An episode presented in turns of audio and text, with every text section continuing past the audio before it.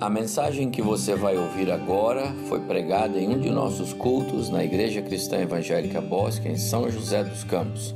Ouça atentamente e coloque em prática os ensinos bíblicos nela contidos. Quero convidar vocês para que abram sua Bíblia comigo na carta de Paulo aos Efésios, no capítulo 4.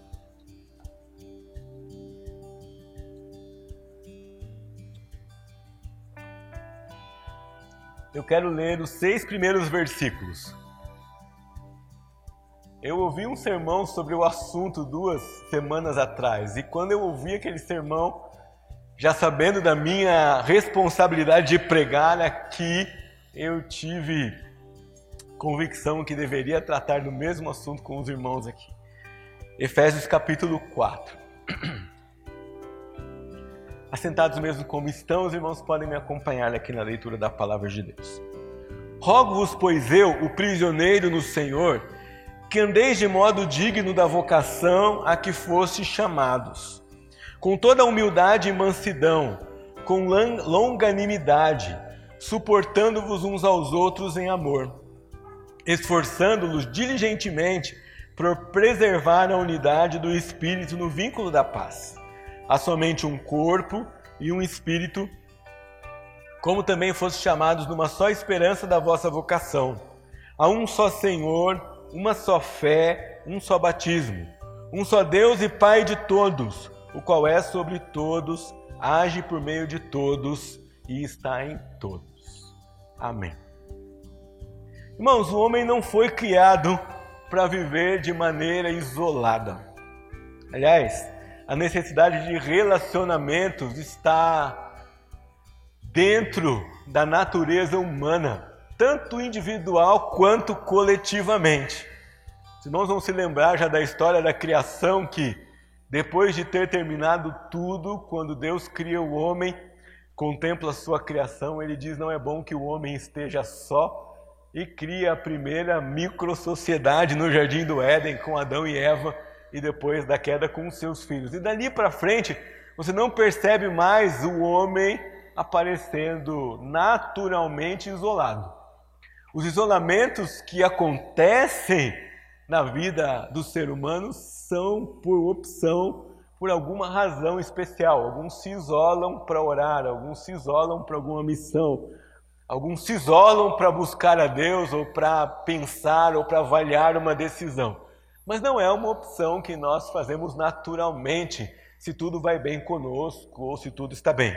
Nós somos pro programados para estar com as pessoas. Ah, e por isso esse tempo que nós passamos alguns meses atrás é, foi tão duro para muita gente, porque nós não ficamos, não ficamos confortáveis em não, não ver ninguém e não nos relacionar com outras pessoas. Quando o Senhor Jesus então chama e forma a sua igreja. Ele também não faz uma igreja de uma pessoa. Então você é a igreja, mas quando você está sozinho em algum lugar, você não é a igreja. A igreja é coletivo, a igreja é corpo. Quando você está sozinho em algum lugar, você é parte da igreja, você é membro da igreja. Mas eu não sou a igreja sozinho, nem posso ser. Eu sou a igreja quando estou aqui com vocês. O corpo se reúne, a coletividade se reúne. É natural para a vida da igreja que ela se reúna. Então não existe igreja de uma pessoa só, ah, não existe igreja de um crente só. A igreja é feita de um corpo e os crentes precisam estar em corpo para se reunir. Quando nós estamos é, em corpo, então, nós pregamos verbalmente, mas nós pregamos pelo simples fato de estarmos juntos aqui para fazer algo que o nosso Senhor nos mandou fazer. O tema da unidade na igreja é muito importante, ele permeia todo o Novo Testamento. Nós lemos apenas um desses textos que está em Efésios, mas quase todas as cartas de Paulo Quase todas as cartas que esse pastor experiente e amoroso escreveu, elas tratam da verdade, da necessidade, da doutrina da unidade na igreja.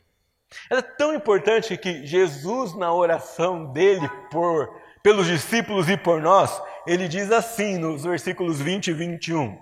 Não peço somente por estes, pelos discípulos, mas também por aqueles que vierem a crer em mim por meio da palavra que eles falarem, a fim de que todos sejam um. E como tu, ó Pai, estás em mim e eu em ti, também eles estejam em nós. E veja o que vem depois na última frase: para que o mundo creia que tu me enviaste. Unidade na igreja não é só uma questão de relacionamento. A unidade na igreja é uma questão de autenticação da mensagem de Cristo. Quando o mundo perceber, assistir, ver, conviver e for impactado por esse corpo que se reúne e se junta, a mensagem do Evangelho é crida, é proclamada, é pregada por meio da nossa convivência, de acordo com aquilo que a palavra coloca para nós. Paulo insiste nisso muitas vezes nas suas cartas, dizendo que viver uma vida digna do Evangelho é viver uma vida de corpo. É viver uma vida de unidade, é viver uma vida ligada ao corpo. Tanto que em 1 Coríntios, na carta aos Coríntios, ele vai escolher justamente a figura do corpo e dos membros para descrever a igreja. Dizendo que não faz sentido um membro sozinho, não tem família Adams na vida cristã, não é? é, é não tem esse tipo de, de configuração na igreja. A igreja é corpo, com os seus membros acoplados nela, nenhum membro se desliga dela. Isso é verdade em nível local, aqui. O nosso primeiro compromisso é estar em unidade com a Igreja Cristã Evangélica do Bosque dos Eucaliptos, porque a igreja para nós tem um endereço geográfico aqui, mas isso também é verdade na Igreja do Senhor Jesus espalhado pelo, pelo nosso país e pela terra. Um dos privilégios que o ministério da editora cristã evangélica nos dá é conhecer o povo de Deus espalhado por aí. E realmente nós somos recebidos como família. Realmente a gente chega e fala: Poxa, somos parte de um povo só. Falamos a mesma língua, somos unidos pela obra de Cristo. E onde quer que nós cheguemos, chegamos e, e percebemos que há uma família que pensa como nós, que foi salvo por Jesus Cristo e que nos recebe independente da localização geográfica. Isso é uma benção.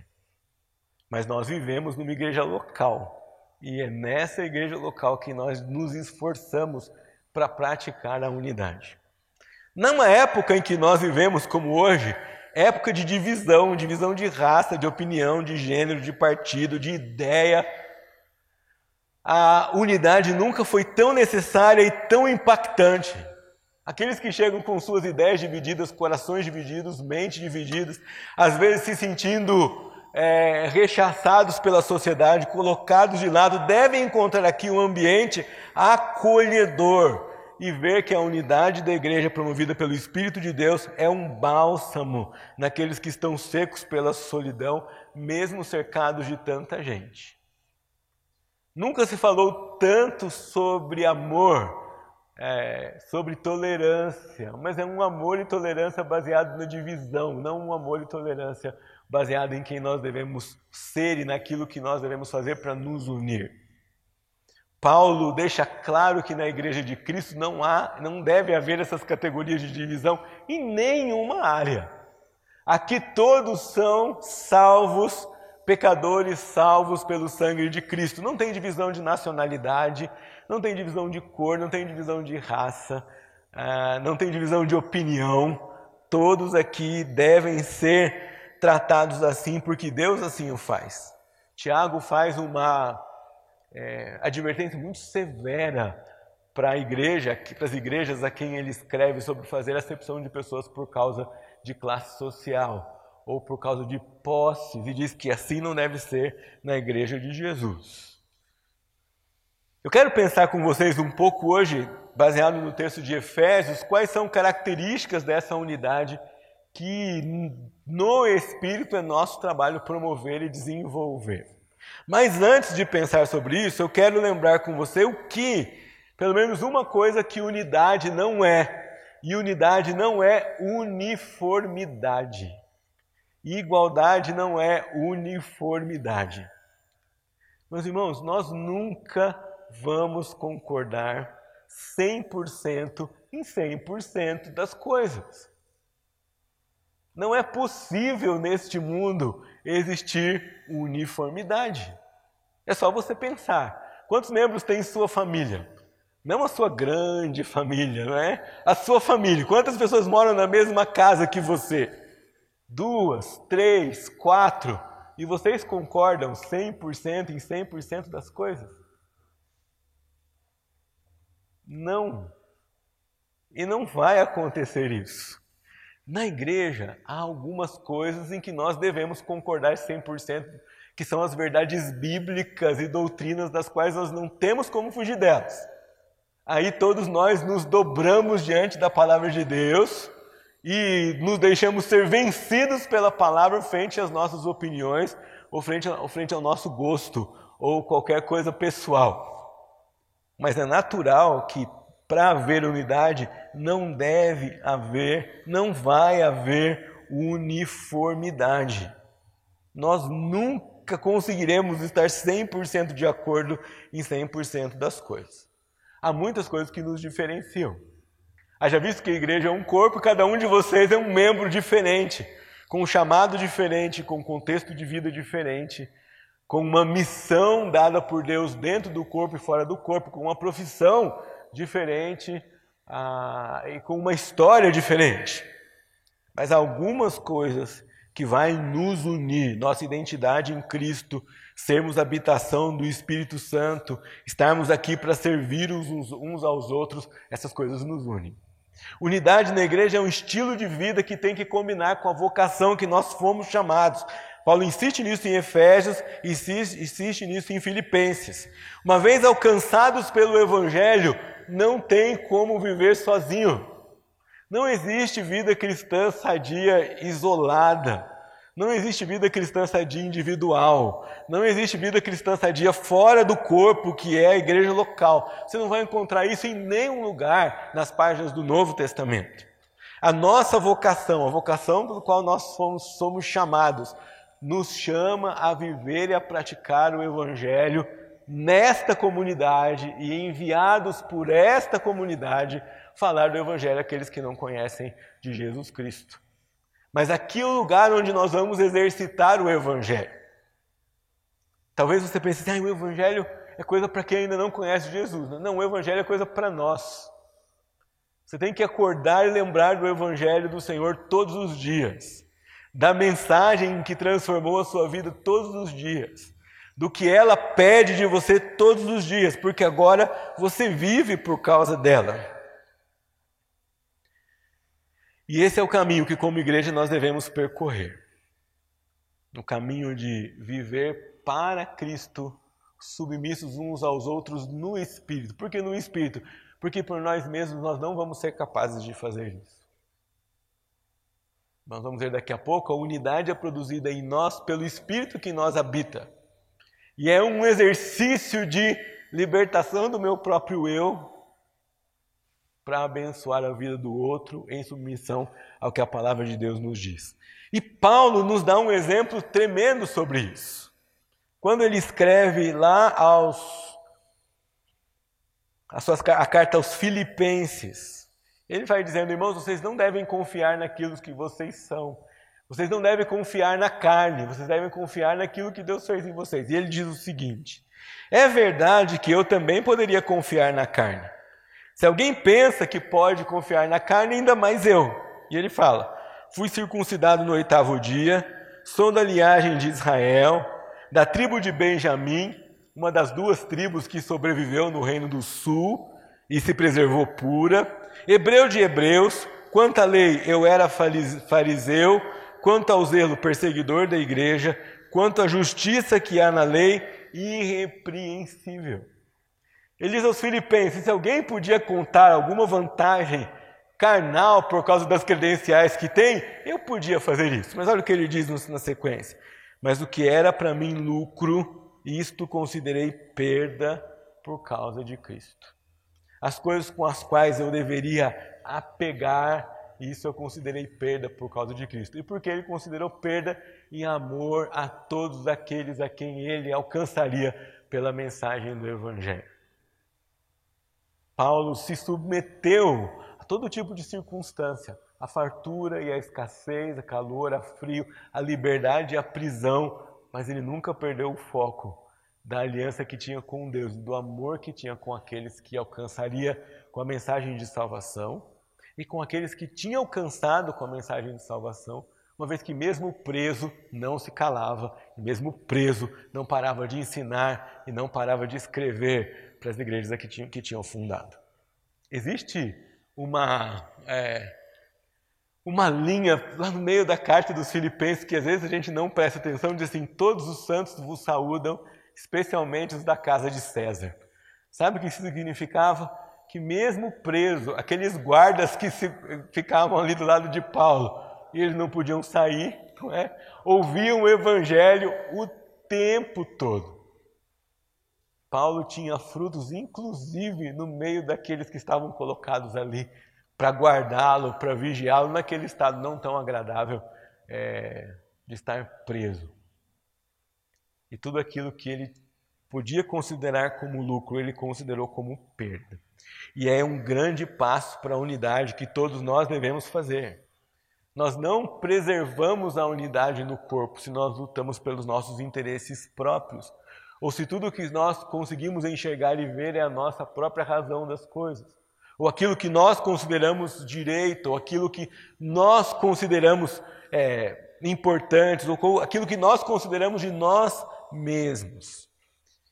E ele começa a sua exposição aqui, dizendo: Rogo-vos, pois eu, o prisioneiro no Senhor, que andeis de modo digno da vocação que fosse chamados. Em Filipenses ele usa quase a mesma frase e vai dizer: lutando juntos pela fé que se baseia no Evangelho. E aqui, depois que ele diz isso, ele vai dizer para nós quais são alguns ingredientes que, se estiverem presentes, vai haver unidade na igreja. Mas se não estiverem presentes, essa unidade não vai ser produzida. E enquanto você me ouve falar sobre isso, eu queria que você olhasse para si mesmo.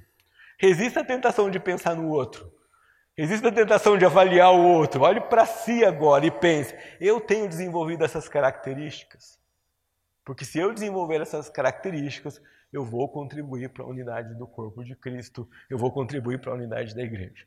E a primeira delas é vocês vão viver com essa, de acordo com essa vocação que vocês foram chamados, com toda humildade e mansidão. Que dupla, meus irmãos! Humildade e mansidão. Se você perguntasse para mim assim, pastor, quais são qualidades que são muito louvadas na Bíblia e enfatizadas na Bíblia? Duas delas também aqui diante de vocês. Jesus disse: Aprendei de mim, porque eu sou manso e humilde. Jesus diz nas bem-aventuranças, começa com bem-aventurados os humildes de espírito. Talvez na sua versão os pobres de espírito, depois ele diz: bem-aventurados os mansos, porque eles herdarão a terra. Bem-aventurados os pacificadores. Humildade. Alguns já disseram que a humildade é a primeira, a segunda e a terceira essência da vida cristã. Não é à toa que a Bíblia diz que Deus resiste os soberbos, mas dá graça aos humildes. O que ele quer dizer com isso? O que a palavra quer dizer com isso? Que Deus não abençoa soberbos, que Deus não anda perto de soberbos, que Deus não fala com soberbos, a menos que seja para quebrar esses soberbos em, em alguns pedaços e produzir nele humildade.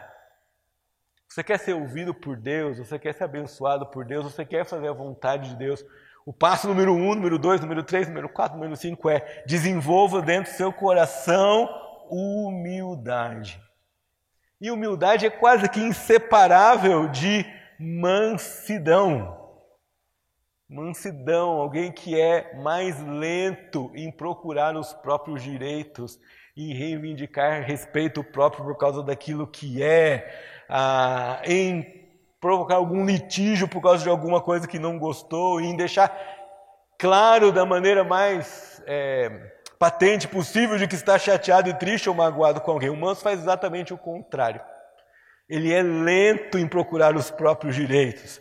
Ele é lento em expressar aquilo que fere o seu coração por causa do outro. Ele reconhece que aos olhos de Deus ele não possui direitos que são inerentes a si mesmo. Ele reconhece que os direitos que tem são presentes da graça de Deus. Por causa disso, porque ele lembra que Deus foi tão manso com ele, porque ele lembra que Deus foi tão gracioso com ele, ele desenvolve no seu coração humildade, mansidão, graciosidade com os irmãos. Será que Deus trata você da maneira que você trata os outros? Ou vamos inverter, será que você trata os outros da maneira que Deus trata você? Todos vocês sabem, você e eu sabemos quando nós olhamos para a nossa vida, como o Senhor é bondoso conosco. A garantia e a manifestação da sua bondade não são por causa das coisas que eu faço. A fidelidade dele não é garantida pela minha fidelidade. O contrário disso. Mesmo quando eu sou desobediente, mesmo quando eu sou infiel, mesmo quando eu não faço aquilo que ele pede para eu fazer, mesmo quando não obedeço a sua palavra, ele permanece fiel, amoroso, gracioso, misericordioso em relação a mim e a você. Jesus foi assim com todos que se relacionaram com ele. Ele foi assim com seus perseguidores. Ele disse: Orai pelos que vos perseguem. Ele não disse: Orem para que venha um raio do fogo e mate aqueles que estão matando vocês. Não, ele disse: Ore pelo que vos persegue. Quando perguntaram para ele sobre amar os irmãos, quantas vezes eu devo perdoar o meu irmão? Ele vai dizer assim: A lei diz para você amar o seu próximo, amar você. Eu digo, porém, que vocês devem amar os vossos inimigos. Nós devemos amar os nossos inimigos, meus irmãos. Quanto mais amar irmãos no corpo de Cristo que são difíceis ou que magoaram você. Ser humilde e manso inclui agir em direção a esses irmãos como Deus age em direção a nós. Claro, não estamos aqui falando de direitos que às vezes devemos fazer valer, não é? Quando algo em relação à justiça nos falta. Estamos falando aqui de não apego a si próprio na convivência do corpo de Cristo, de não se colocar na frente de tudo e de todos, e de não exercitar humildade e paciência no convívio com os irmãos. Paulo vai dizer que a humildade e mansidão ainda precisa ser maior com aqueles que são fracos na fé, com aqueles que são imaturos. Ele nem diz assim, olha, seja humilde e manso com aqueles irmãos que são bênção para você, o que torna a sua vida mais fácil. Não, ele diz, irmãos, nós temos que ser ainda mais, em Gálatas, ainda mais mansos e humildes, humildes, mansos e humildes com aqueles que são fracos na fé. Não há unidade onde não há humildade, não há unidade onde não há mansidão. E talvez esse não seja um exercício fácil. Talvez esse seja um exercício difícil, custoso, mas não é nada comparado àquilo que Jesus fez por mim e por você. Sofrimento de aguentar uma ofensa, humilhação, ser tratado do jeito que eu não gostei por um irmão, é muito pequeno. Perto do sofrimento que Jesus teve por você e por mim na cruz, carregando os nossos pecados, mesmo quando nós estávamos de costas viradas para Ele. É por isso que a unidade da igreja constrange os incrédulos e é evidência para eles do amor de Cristo. Porque se você vai conviver com aqueles que não conhecem a Cristo, o amor deles é baseado na recompensa e na correspondência. Mas você, como cristão alcançado por Jesus, deve ser capaz de amar alguém que não ama você. E às vezes alguns que não entendem isso, não vão entender isso, vão ser atraídos pelo Evangelho de Cristo, pelo exercício da humildade e da mansidão. Tratar os outros com graça e com bondade. É assim que a gente produz unidade na igreja. Não tem espaço aqui para se achar melhor com o outro. Pastor, mas foi ele que errou e foi ele que me ofendeu. Você não é melhor do que ele. No corpo de Cristo você tem que exercer com esse irmão humildade e mansidão. Mas se já não fosse bastante, Paulo ainda continua que esse Essa unidade, de acordo com a vocação, ela é produzida por humildade, mansidão, mas também por longanimidade. E longanimidade é uma das palavras que nós temos na Bíblia para descrever paciência. A longanimidade é aquela pessoa que suporta a injúria e não dá atenção para ela. É aquela pessoa que foi ofendida, mas não valoriza a ofensa, valoriza mais o ofensor do que a própria ofensa. Ah, Hendrickson, que é um autor que comenta esse texto de Efésios, diz assim: Ao sofrer uma injúria, podemos simplesmente referir-nos a ela sem visível ressentimento, embora no íntimo estejamos fervendo. Paulo, contudo, com muita perspicácia, combina a indulgência da qual está falando com a disposição interior do amor. Ele enfatiza por toda parte a virtude da afetividade, afeição verdadeira e terna para com o irmão, o vizinho e até mesmo para com o inimigo. O nobre esforço em beneficiá-lo e jamais de alguma maneira prejudicá-lo. O longânimo é alguém que é paciente, que é longo de ânimo, que não reage na hora que não tem o seu revidômetro ligado no automático, né? que não revida sem pensar, que não revida na sua própria paixão, que não revida, quando a gente revida algo que fazem para nós, quase sempre esse revidar é uma exibição do amor próprio ou exagerado que temos por nós mesmos. Mas aqui Paulo vai colocar esse trio para nós: humildade, mansidão e longanimidade que são ingredientes necessários para que suportemos uns aos outros em amor. E aqui ele põe um quarto elemento nesse conjunto de virtudes que nós vamos desenvolver: humildade, mansidão, longanimidade e amor. De qual amor Paulo está falando aqui? Paulo está falando aqui do amor de Deus que ele exibiu para nós em Cristo Jesus, que nós somos capazes de incapazes de descrever, de tão grande que é de tão constrangedor que é, de tão especial que é. É esse amor que nos capacita a perdoar aquilo que aos nossos olhos é imperdoável. É esse amor que nos capacita a andar do lado de pessoas que às vezes você não tem vontade de andar. É esse amor que capacita você a tratar bem, mesmo alguém que você sente que não trata você bem. Amor junto com paciência. E é assim que a gente promove a unidade no corpo de Cristo.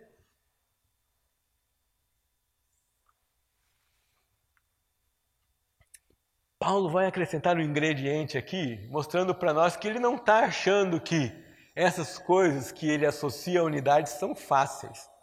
Olhe comigo no versículo 3: esforçando-vos diligentemente por preservar a unidade do espírito no vínculo da paz.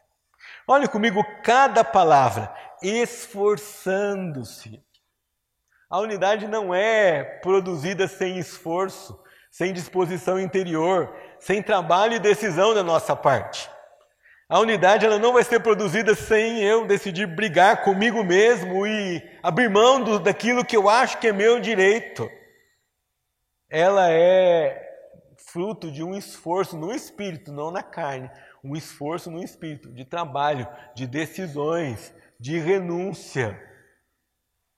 E ele vai dizer: esforçando-vos diligentemente. Não fosse suficiente o se esforçar, não consigo imaginar como alguém se esforça sem diligência. Se eu estou me esforçando para alguma coisa, isso já pressupõe capricho, entrega, dedicação, precisão, diligência, mas ele ainda acrescenta isso aqui para nós. Não é só o esforço, não é só a decisão, não é só a atenção, não é só o cuidado, mas é fazer isso de modo atencioso, fazer isso diligentemente. É um esforço constante. A palavra que está aqui na língua do Novo Testamento, o tempo que é usado aqui para o, por Paulo, mostra que ele está falando de algo constante. Não é de um evento, não é de algo pontual. É de algo que deveria ser contínuo na vida da igreja. O esforço diligente no espírito pela preservação da paz, pelo exercício da humildade, mansidão, longanimidade e paciência. Não é um evento. Seria tão fácil se fosse. Não é? Ia chegar ali na cabeça do diácono Cirilo, ia colocar a mão e falar assim: olha, seja pacificador, tudo estaria resolvido. Não ia mais ter conflito com ninguém. Mas não é assim que acontece. Não é um evento, não é uma oração, não é um, momento de dedicação a Deus. É algo que deve estar na nossa vida como igreja, presente o tempo todo. É uma batalha que não vai nos dar descanso. E ela não é feita baseada na sua carne, ela é feita baseada pelo Espírito de Deus. Ela é feita promovida pelo Espírito de Deus no seu coração. O fruto do Espírito tomando conta de você. Tem tantas virtudes que para o mundo é educação, etiqueta, mas para nós é muito mais do que isso, é evidência do Espírito que mora em nós. Gálatas 5, 22 e 23 descreve várias dessas qualidades que devem estar, devem estar no nosso dia a dia. Portanto, é resultado de fervente oração. Você ora pela unidade da sua igreja local, você ora pela unidade da igreja de Jesus nesse país, você ora pela unidade da igreja de Jesus no mundo, isso é motivo de oração.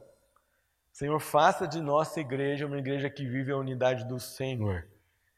A começar em mim. Nos ajuda, fale conosco, quebra o nosso coração, produz em nós esse amor, essa paciência, essa humildade, essa mansidão que nós não somos capazes de produzir. Meus irmãos, é só o Espírito do Senhor que une na mesma igreja judeus e samaritanos, judeus e gentios.